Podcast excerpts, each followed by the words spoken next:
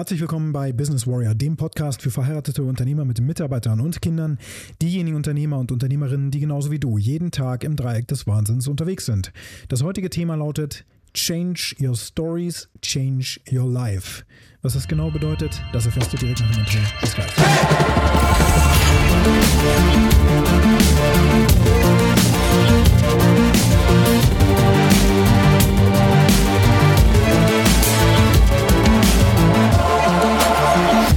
Auch heute hatte ich wieder sehr spannende Gespräche mit Unternehmerinnen und Unternehmern.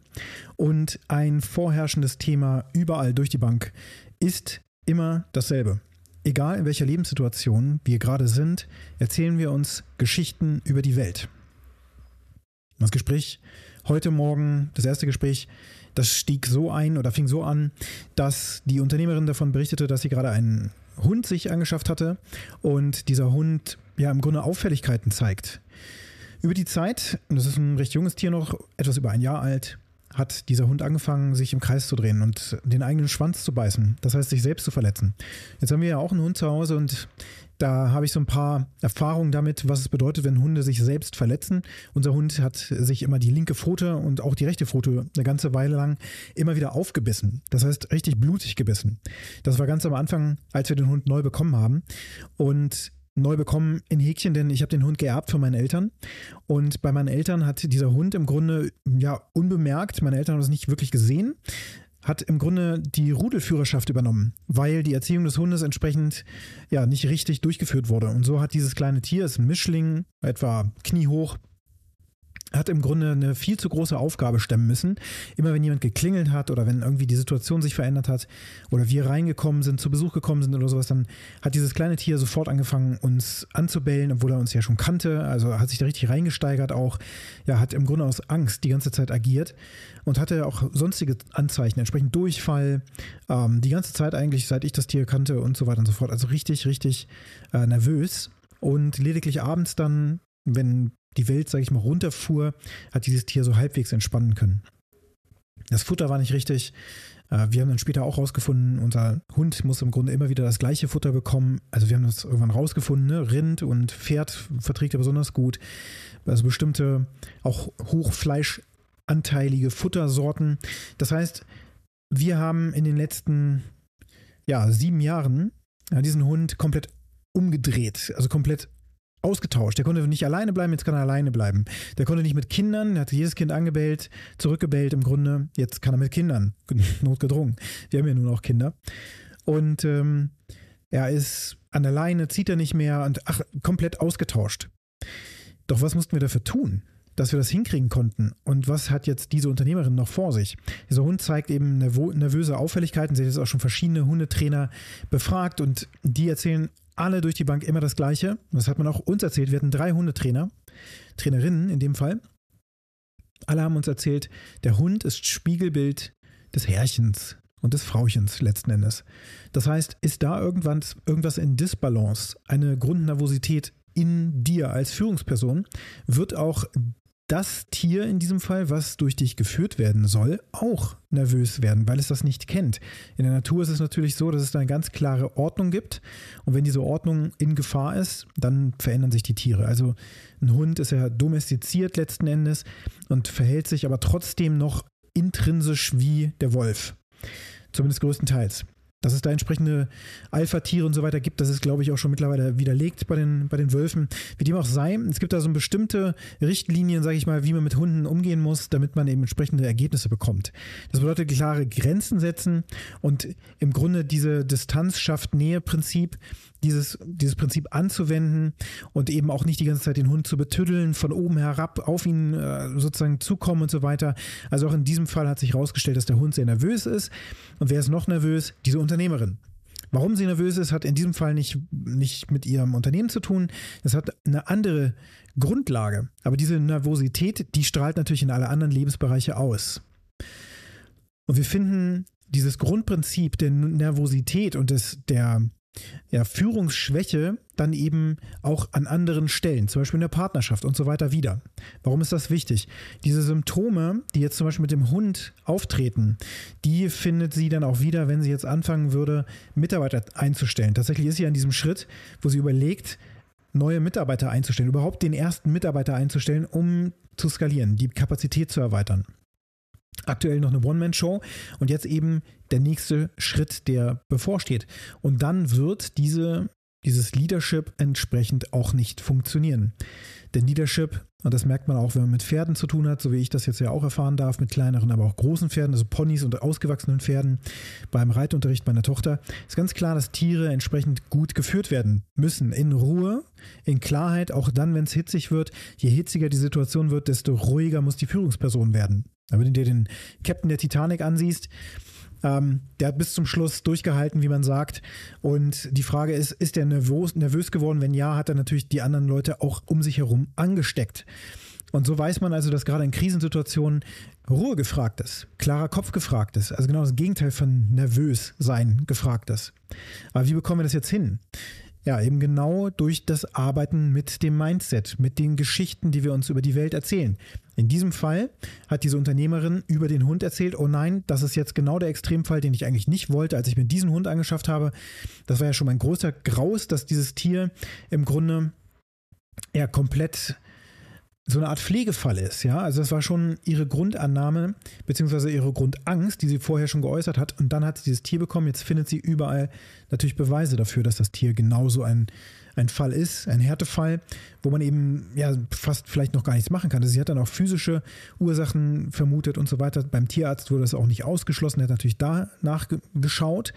Der Tiercoach letzten Endes hat dann ganz viele Punkte gefunden. Okay, da übernimmst du nicht die Führungsrolle, so wie das Tier das braucht. Also nicht dieses betüddeln die ganze Zeit, irgendwie versuchen mit dem Tier zu interagieren und, und es zu kuscheln oder was auch immer. Das braucht eben dieses Tier nicht, sondern eine Distanz aufzubauen, sodass dann ein gesundes Gleichgewicht entsteht. Gleichzeitig aber auch diese Führungsstärke entsteht, diese, ja, der Gebrauch der eigenen Stimme, der, die Körpersprache und so weiter und so fort. Also alles, was dazugehört, was du eben auch in der Führung von Menschen findest. Jetzt sind Menschen und Tiere ungleich unterschiedlich komplex.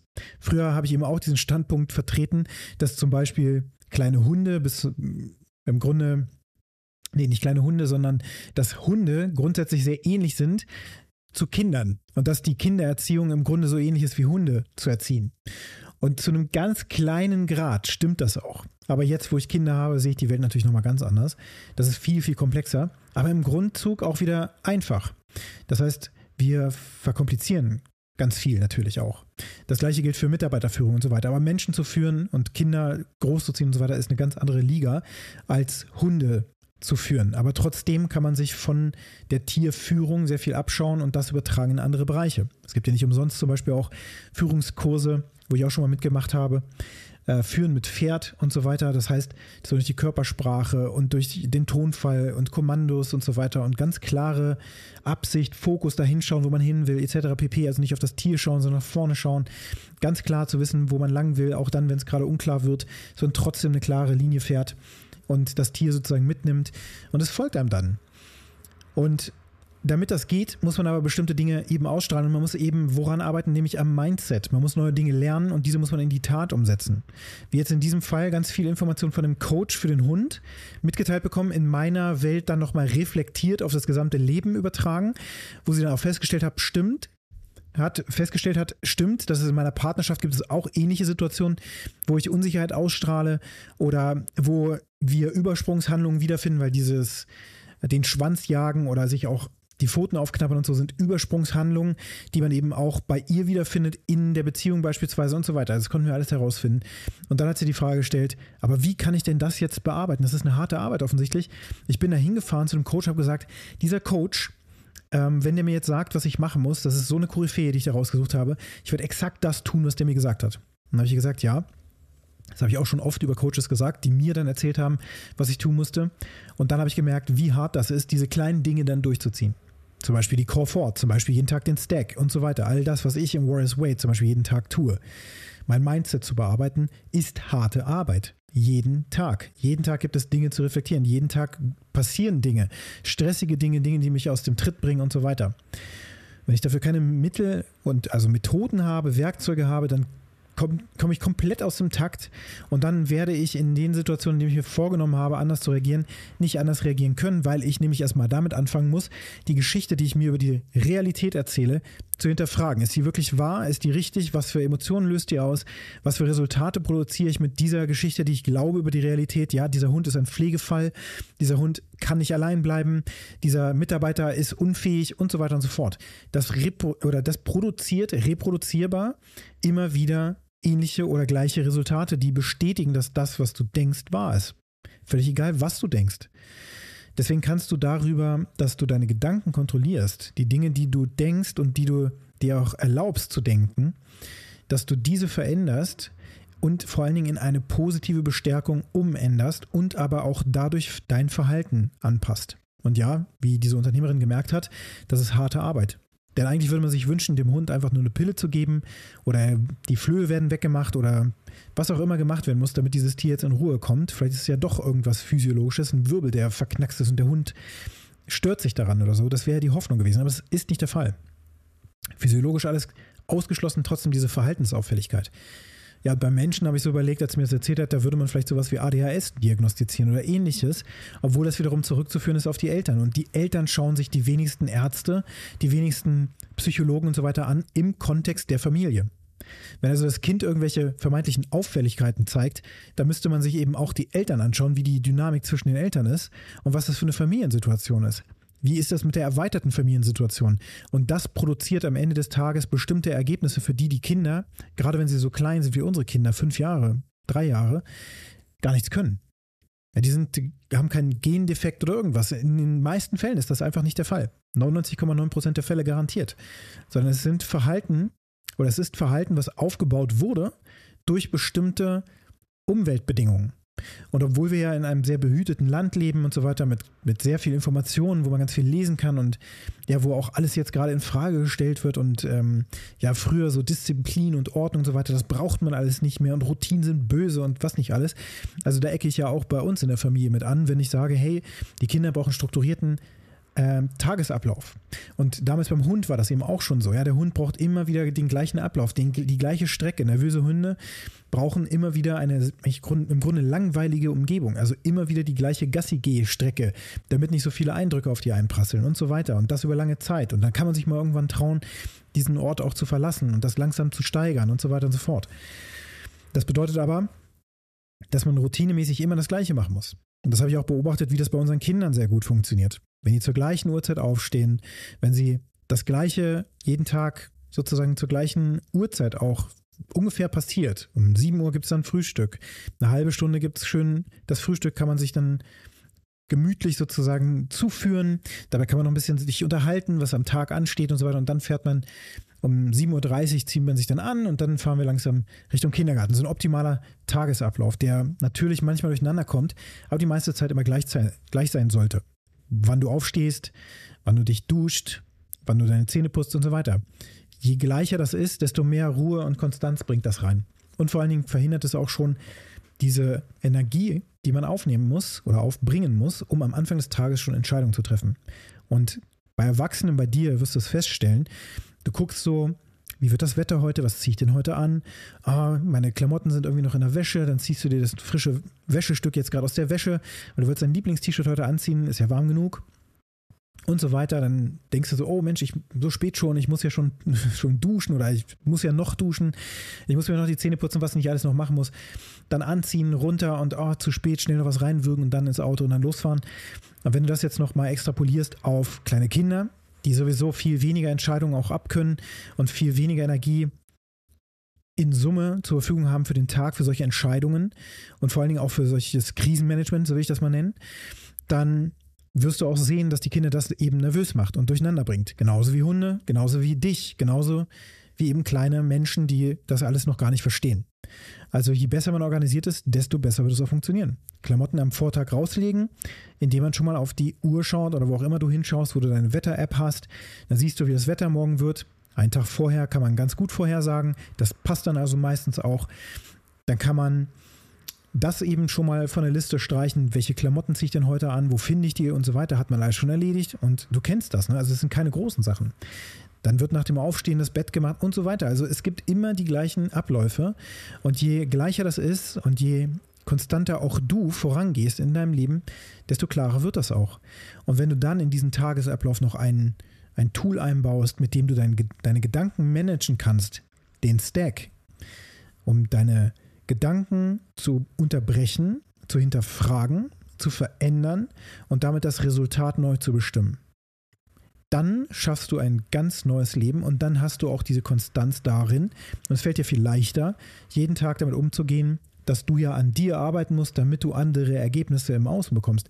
Denn am Ende muss jetzt auch diese Unternehmerin, genauso wie ich und alle anderen, die bestimmte Situationen in ihrer Familie vorfinden, zunächst mal zu sich selbst schauen, bei sich selbst anfangen, was ist denn bei mir eigentlich los?